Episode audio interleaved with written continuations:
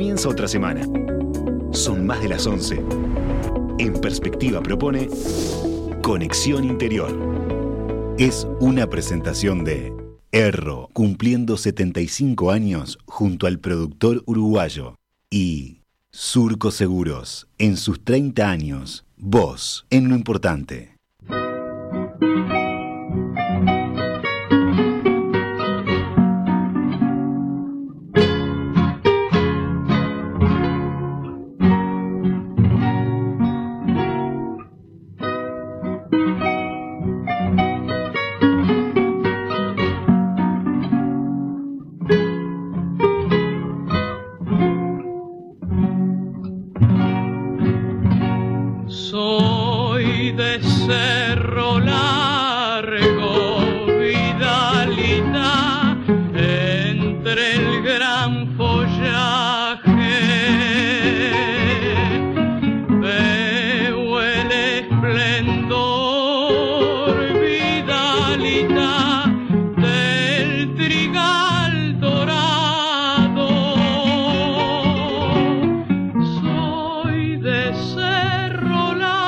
Algunos ya sabrán entonces por dónde va la recorrida productiva, esta que nos ha invitado a hacer Carlos por distintos puntos del país. Y hoy es de la mano de Amalia de la Vega, esta folclorista tan característica de justamente ese departamento, que fue incluso recordada, fue en 2019, el Día del Patrimonio fue dedicado a su memoria, ¿verdad? Carlos, contanos más. Sí, Romina, eh, hoy en esa recorrida que estamos haciendo por, los diferentes departamentos del país, hoy nos toca Cerro Largo, donde está Verachí. El invitado de hoy es Vanderson Coradini, vecino de Verachí, es ingeniero agrónomo, productor rural, 46 años, vecino de aquí, productor rural, y eh, casado con Karina, tiene dos hijos, Valentina, de 18 años, y Nicolás, de 15. Le damos la bienvenida a Vanderson a Conexión Interior. Buen día, buen día a, todos los espectadores de Radio Mundo. Este, estoy muy agradecido por la invitación a ver eh, en función de lo que de lo que nos invitó Carlos para comentar un poco la situación nuestra acá. Eh, hablando de Cerro Largo, que es un departamento ubicado en el centro este del país, al norte está limitado por el Río Negro, al este con Brasil, al sureste con la Laguna Merina, al sur con 33 y al oeste con Durano. Tiene una superficie de 13.600 kilómetros cuadrados, es el 7,8% del Uruguay, es cuarto por tamaño en, cantidad de kilómetros cuadrados en el país. Tiene una población de 87.000 habitantes, décimo por cantidad de personas, y el gentilicio, como se lo llama a la gente de Cerro Largo, son los arachanes. ¿Por qué? Hay dos eh, vertientes muy fuertes. Una, la de Daniel Vidar, que dice que los arachanes como indígenas no existieron, y otra, la de Díaz de Guzmán, que dice que era una subgrupo guaraní, lo cual eran más grandes, más guerreros y que peleaban contra los, guaraníes. lo cierto es que se llaman arachanes a la gente nacida en Cerro Largo. De las, de las personalidades, de las ciudades más importantes, como hacemos en cada programa, tenemos este, la capital con 56 mil habitantes, Río Branco 14 mil, que se agranda por la parte brasilera unida por el puente, Fraile Muerto 3 mil habitantes, después de menos cantidad de habitantes tenemos Isidoro Nobliga, Aceguá, fronterizo también, con 1.500 habitantes, Tupambaé, eh, este, menos de 1.000 habitantes. Tenemos Lago Medín, Plácido Rosas, Arevalo, Cerro Las Cuentas, Bañado Medina, Tres Islas, Arbolito, Ramón Trigo, Quebracho, Centurión, y es donde estamos, bien cerca, Arachaña y Mangrullo, que también está cerca, con muy pocos habitantes. De los personajes más conocidos en Cerro Largo, tenemos el periodista, eh, profesor de muchos periodistas del Uruguay, Never Araujo, nacido muy cerca de Verachí, políticos como Carminillo Medero, Julián Burguía, de las contratapas de la democracia en época de la dictadura, el general Aparicio Sarabia, Basilio Sarabia, Alén Berbás, otro político del Partido Nacional, Ondino Viera, Tabaré Echeverri como, como cantante, Justino Zavala Muniz, que fue el fundador de la, de la Escuela Municipal de Arte Dramático, Este, en, el fútbol tenemos a Schubert Lemo en Nacional, eh, campeón de la Libertadores Intercontinental, el Bolita Lima, el Bola Lima, eh, fallecido prematuramente de Peñarol, Carlos Molina, payador, José Monegal como escritor y género este, folclórico, Emilio Oribe, médico, poeta, decano de la Facultad de Humanidades, docente, este, y después en, uno de los programas de, que hizo una entrevista a Emiliano hace unos días, este, al director de la Biblioteca Nacional, eh, hablaban de Emil Rodríguez Monegal, nacido también en Cerro Largo, este, creador este, de, eh, literario, creador del término generación del 45. Después tenemos al, ex eh, este, intendente Villanueva Sarabia, a Sabiniano Pérez, el Nano Pérez, que habría que hacer un programa con las anécdotas sobre lo que era Nano Pérez, las dos políticas de la actualidad, Glenda Rondán y Gloria Rodríguez, y las dos arachanas emblemáticas de Cerro Largo, Juana Ibarburú y Amalia La Vega, que era la que escuchamos al principio del programa. Con eso quedó presentado ahí el departamento, entonces, esa buena semblanza que Carlos nos tiene acostumbrados. Y desde el punto de vista productivo, Carlos, ¿qué podés decir de, Cerro Largo? Porque creo que nuestro invitado eh, tiene que ver, ¿no? Con, con varias de las, de las producciones entonces del departamento. Sí, Romina, la principal fuente económica del departamento es la ganadería, es la, agricultura, eh, el arroz tiene una importancia este, fundamental. Este, es el segundo departamento en producción arrocera, lo cual a mí mismo, haciendo, preparando este programa, me llamó la atención. Pensé que era Rocha, que era 33 primero y segundo Rocha, y no, primero 33 y segundo Cerro Largo. Ahora el entrevistado nos va a explicar cuál es la razón de, la, de esta importancia en el tema arrocero. También tiene eh, importancia la parte ganadera, la parte de carne, la parte invernada. Tenemos este, soja, este, hay lechería, está Coleme, la empresa de lechera de, Melo, posee un frigorífico, el Pool, posee una fábrica de ración, Bioración, una fábrica Isusa. Este, el entrevistado de hoy eh, eh, el grupo tiene un molino entre varios que existen en Cerro Largo, y bueno, esa es la realidad. Este, Bienvenido, Wanderson. Contanos un poquito este, cómo es que llega la familia Coradini a instalarse aquí en Cerro Largo. Eh, buen día a todos, creo que ya están saludado. Este, la familia, la empresa arrancó como una empresa familiar que, viene desde Brasil, desde Brasil a, colonizar campos eh, en el Uruguay en, en los años 83, 85 así como vinieron varios brasileños a, aventurarse y, a producir acá en Uruguay, buscando campos, campos vírgenes y, áreas de la cual estoy, estoy involucrado en esa, mi viejo está involucrado en eso, eh, que vinieron a vivir y a, producir acá en, la zona de, de, Cerro Largo, en la cuarta de Berachín, en el año 85. Este, yo tenía 8 años mi hermano 11 meses. Eh, se instalaron la estancia de la matrera, con el objetivo siempre de mirando la producción de arroz, cultivar el arroz y la ganadería así completo. Y ahí arrancamos con la, con la, con la producción. Eh, luego siempre fuimos remitentes, la producción siempre la mandamos, la vendimos a, a Samán y Casarones que nos recibía la producción, no había molino eh, cerca, los grandes molinos estaban en, Río Branco, en la cuenca arrocera, este, y en, la zona de, José Pedro Varela. Entonces remitimos ahí. Este, siempre fuimos eh, familia de eh, productores arroceros, eh, productores independientes, en los años 96, eh, por cuestión de, logística y de, distancia, de, y para agilizar la, producción y las cosechas, eh, buscamos y, fundamos lo que es Bonistar. Ahí pasó de ser una empresa familiar a una SA, donde nos instalamos con la, con la planta de procesado y secado de, del arroz en la zona de Melo, a 8 kilómetros de la zona de, de Tres Boliches, donde armamos la planta, que recibe la producción nuestra propia y, y producción de, de, terceros que, que nos remiten a nosotros.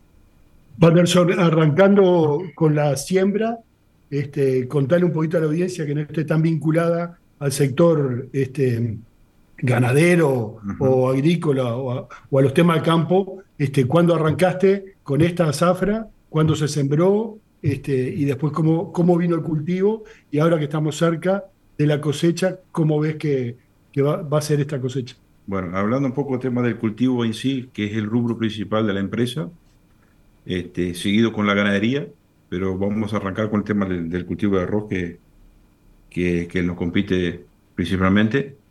Eh, el cultivo eh, es un cultivo que requiere, es una planta acuática que requiere riego por inundación. Es un cultivo que, que, necesita por lo menos, dependiendo de los ciclos, dependiendo de las variedades de los, cultivares, necesita alrededor de 90 días de, riego por inundación.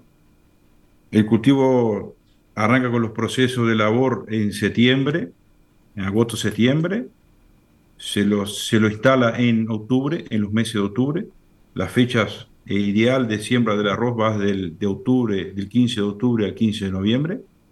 Eso es la fecha óptima de, de la siembra. Luego tenemos la, la, emergencia que dura alrededor de, depende de las temperaturas, 7, 8 días y emerge y a los 30 días de emergido ya se arranca con la, se empieza con el tema riego fertilización, riego, este, y arranca el proceso de, inundación de todo el cultivo.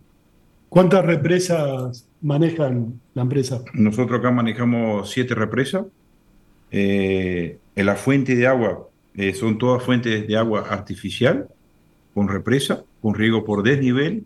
No tenemos sistema de, bombeo, como lo tiene la cuenca arrocera tradicional de, de Cerro Largo y la parte ID33 que, que toman agua de la, de, la laguna Merín eh, con, los sistemas de, bombeo. Este, nosotros acá eh, arrancamos del noreste hasta el norte, son todos por represa, por desnivel. Este, entonces contamos con, con, con represa. El tema de, de cultivo en proceso necesita alrededor de 15.000 metros cúbicos de agua por hectárea para los 90 días de riego. Este, y hoy estamos en un proceso de cultivo que está en, en, madurez fisiológica. Este, ya está eh, con, el, florecido, con el grano lleno, está encaminado ya rumbo a la, a la, la cosecha de arroz arranca alrededor de los, del 10 de, marzo y se extiende por 40 días más o menos lo que dure el periodo de, de la cosecha.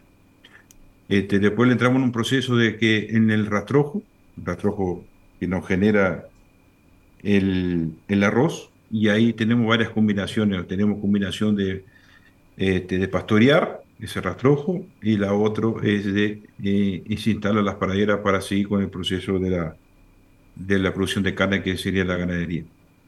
Este, ahí finalizando lo que es el, el periodo de, de, cultivo de arroz. ¿Están cosechando en qué fecha? Arranca la Arrancamos en alrededor del día de marzo, día 15 de marzo, y nos extendemos hasta fin de abril. Eh, eh, la cosecha normal dura alrededor de 40 días. ¿Eso va para el molino? ¿Y en el molino qué, eso, eso va para, para, el, para, el molino, para la, para la empresa que está, ahí, como le decía, instalada cerca de, Melo. Ahí donde se lo, se lo procesa, se lo limpia, perdón, se lo limpia, se lo seca. Este, se usan hornos a leña y se lo lleva de una humedad de, de 20, 18, 20% de humedad, se lo lleva a 12, 13% de humedad y se los almacena en, en los silos, en los silos con, con con sistema de, aireación para bajar la temperatura y almacenarlo este, por el tiempo que, que, necesita el próximo paso, que sería el proceso y venta de, de, de, lo que está almacenado. ¿Cuál es el objetivo de la producción de, arroz de ustedes? El objetivo de la producción es, eh, el comercio principal es a Brasil, Esto se, se, procesa, se, se, lo produce arroz cargo, se saca la cáscara y, y se, lo, se lo comercializa a Brasil principalmente. Aunque ha tenido buena salida también eh, por vía puerto este, para los países como Venezuela, México, este, este último tiempo. Este, y lo que se hace con la cáscara de arroz que se genera eso va para la, para la usina que está en 33, Galofer, que es lo que produce energía a través de la, del, quemado de la cáscara. Y así le damos un fin a lo que es el proceso de la, eh, lo que, a lo que es la cáscara de arroz, que es un problema, eh, tema de contaminación, el tema de qué hacer con la cáscara de arroz. Por lo menos tenemos una, una salida. Una salida de ello. ¿qué es un seguro? Es para tus cosas. Si les pasa algo, te pagan. ¿Quién te paga? Surco Seguros. ¿Y qué cosas? La casa, el auto. ¿Quién más asegura en Surco? Los vecinos, sus cultivos del campo. ¿Y vos, Agüe? Seguro de vida desde mucho antes que vos nacieras. Se siguen sumando generaciones que confían. Cumplimos 30 años cumpliendo. Surco Seguros. Vos en lo importante. En Erro, brindamos soluciones, tecnología e innovación para toda la cadena productiva. Somos una empresa pujante que trabajamos arduamente en la alianza con las marcas líderes en el mundo para satisfacer las demandas del mercado actual. Erro, una empresa 100% familiar cumpliendo 75 años junto al productor uruguayo. Retomamos el, el contacto de conexión interior, hoy con eh, conociendo más y profundizando en el departamento de Cerro Largo con el ingeniero agrónomo Vanderson Coradini.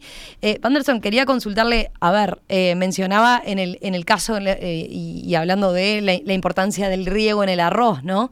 Uno tiende a pensar capaz que es de los, de los cultivos que se vio un poco menos afectado con, con la sequía, ¿no? O bueno, capaz que vale la pena aclararlo. ¿Qué, qué impacto tuvo la sequía en este caso en eh, e, el arroz en particular? Y, en lo que va a ser entonces esta, esta cosecha y también en los otros rubros que tiene como, como producción, ¿no? Estoy pensando en lo que describía, bueno, la soja, la ganadería. Bueno, eh, vamos, a, vamos, vamos a seguir con el tema del arroz, vamos, vamos a redondear el tema del arroz y explicarle por qué ¿Por la sequía este, no impactó tan fuerte en el arroz? Porque el arroz, como te decía, es un, es un, cultivo que es acuático, un cultivo que, que lleva sus meses de riego.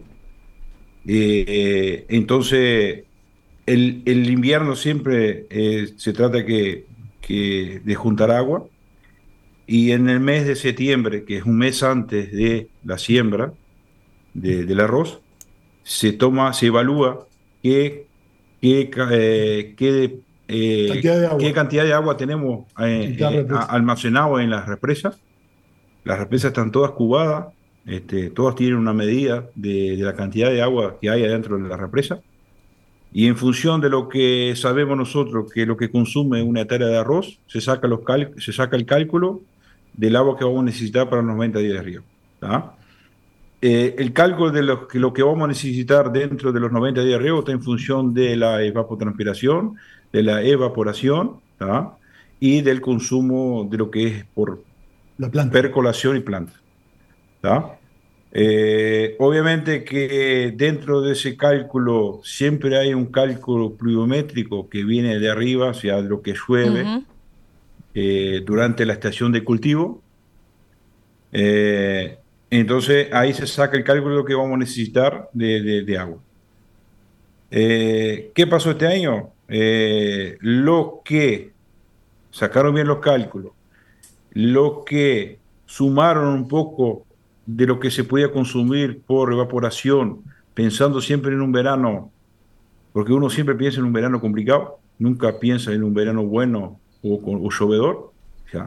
La zona nuestra acá, por ejemplo, es una zona que es marcada de, si te pones a mirar, a, analizar el histórico de lluvia acá de la zona, los veranos acá de diciembre, enero son, son, son muy crueles, son muy crueles en tema de lluvia.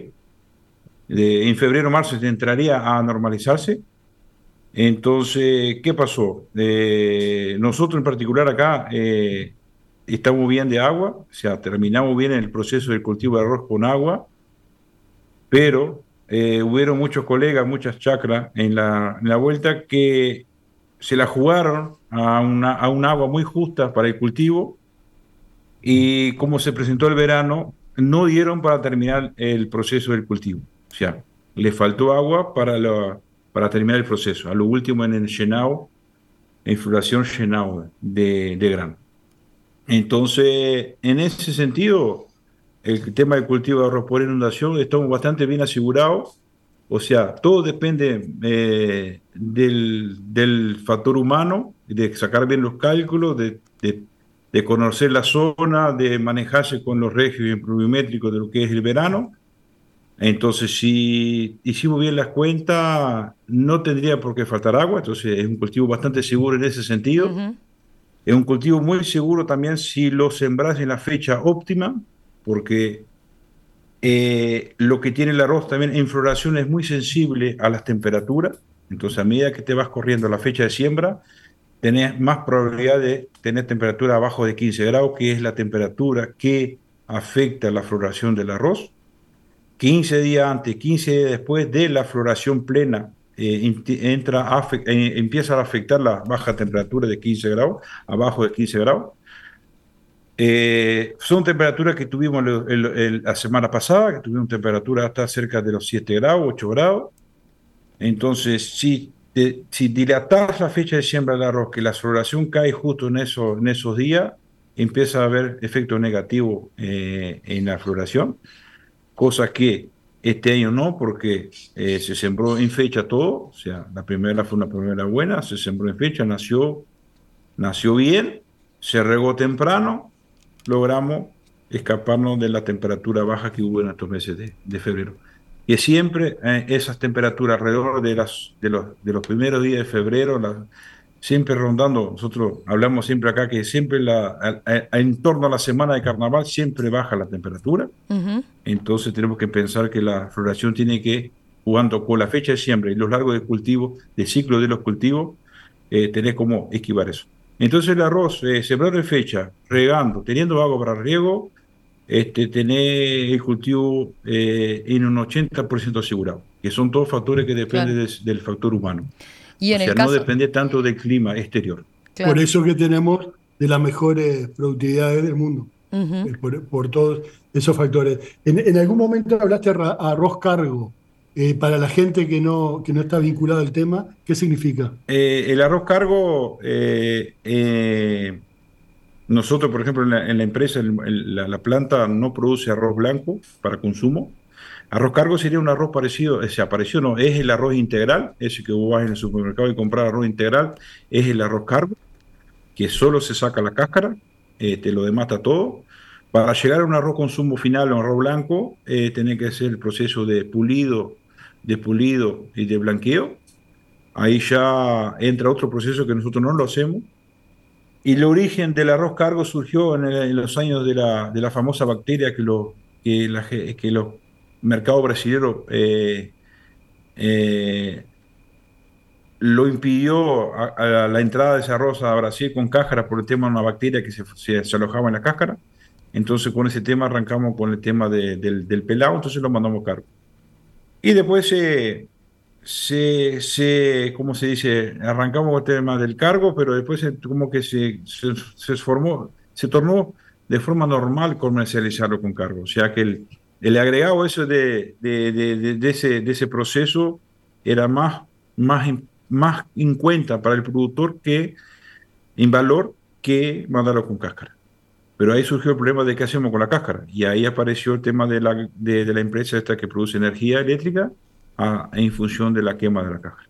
Ahí podemos, podemos solucionar un tema que, que, no es nada menor para el tema del medio ambiente. Bien. Este, Nos quedaban entonces, por... ahí sí. donde...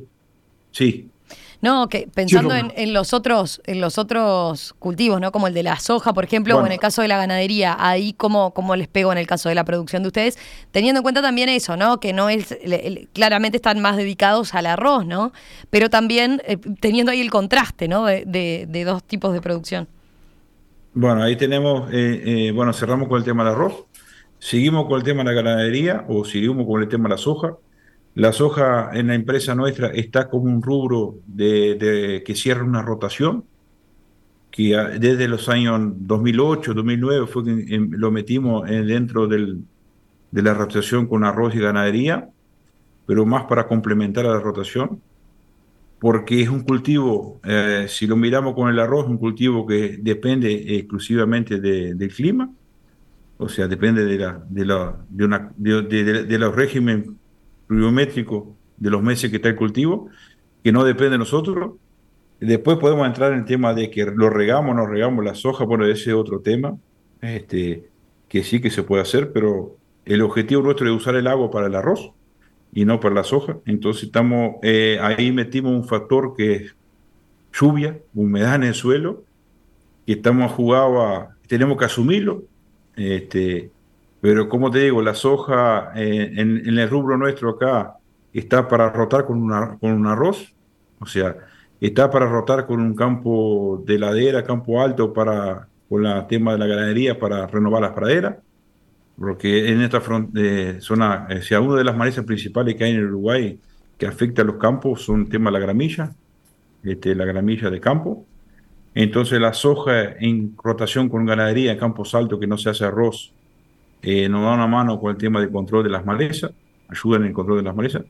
Y en el campo bajo, rotando con arroz, eh, salvo los campos que son inundables de forma natural, se rota con arroz para para preparar una cama de siembra adecuada para seguir con el cultivo de arroz, como te decía. Entonces, eh, estamos jugando muy fino con el tema de la soja, de, tratar de que lo máximo que tratamos de que no de no perder de no perder con ella pero hay años como este que, que la producción no va a ser eh, no va a ser acorde capaz que va a dar para hacer un promedio, porque tenemos hoja en los campos bajos que conserva cierta humedad, que va a producir, no va a producir lo que queramos, pero va a producir como va a ser un promedio para no perder plata con ella.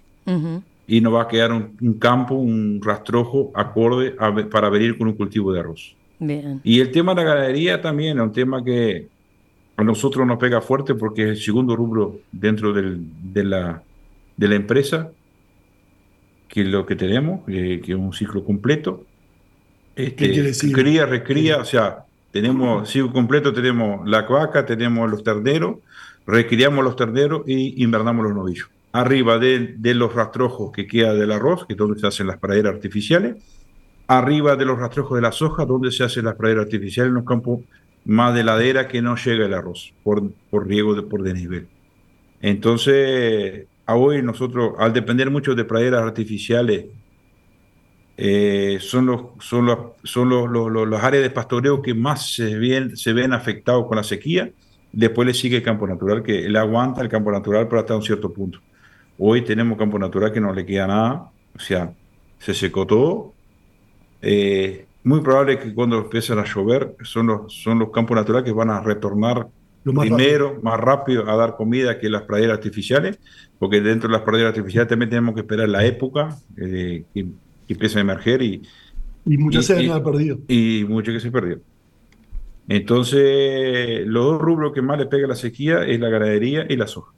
Ahora, en, esta sequía tú mandas una foto de la cual aparece el ganado este, tomando agua de los canales de arroz, eh, que es una ventaja, y estamos esperando, hoy hablamos preparando el programa, estamos esperando los rastrojos de arroz como fuente de fibra para, de comida para ese ganado. Este, explícalo un poquito. Eh, entonces, sí, en la foto que pasamos hoy, que vimos, eh, en el fondo está todo seco, pasto seco, pero eh, Ahora la vamos a ver enseguida de vuelta. Nosotros, la ventaja que tenemos nosotros arrocero, arrocero ganadero, arrocero ganadero sojero, pero más bien arrocero ganadero, que en una eventual, como, en eventual sequía como esta, al tener un riego en el arroz que arrancamos en, en, noviembre y lo terminamos en marzo, el riego, eh, por, la, por los campos, por los potreros circula mucha agua por, por, por, por, canales, por canales de riego, que tenemos que conducir el agua hasta la chacra de arroz, y por ahí pasa por los potreros que tiene pradera, pasa por el potrero que tiene campo natural y donde están los animales,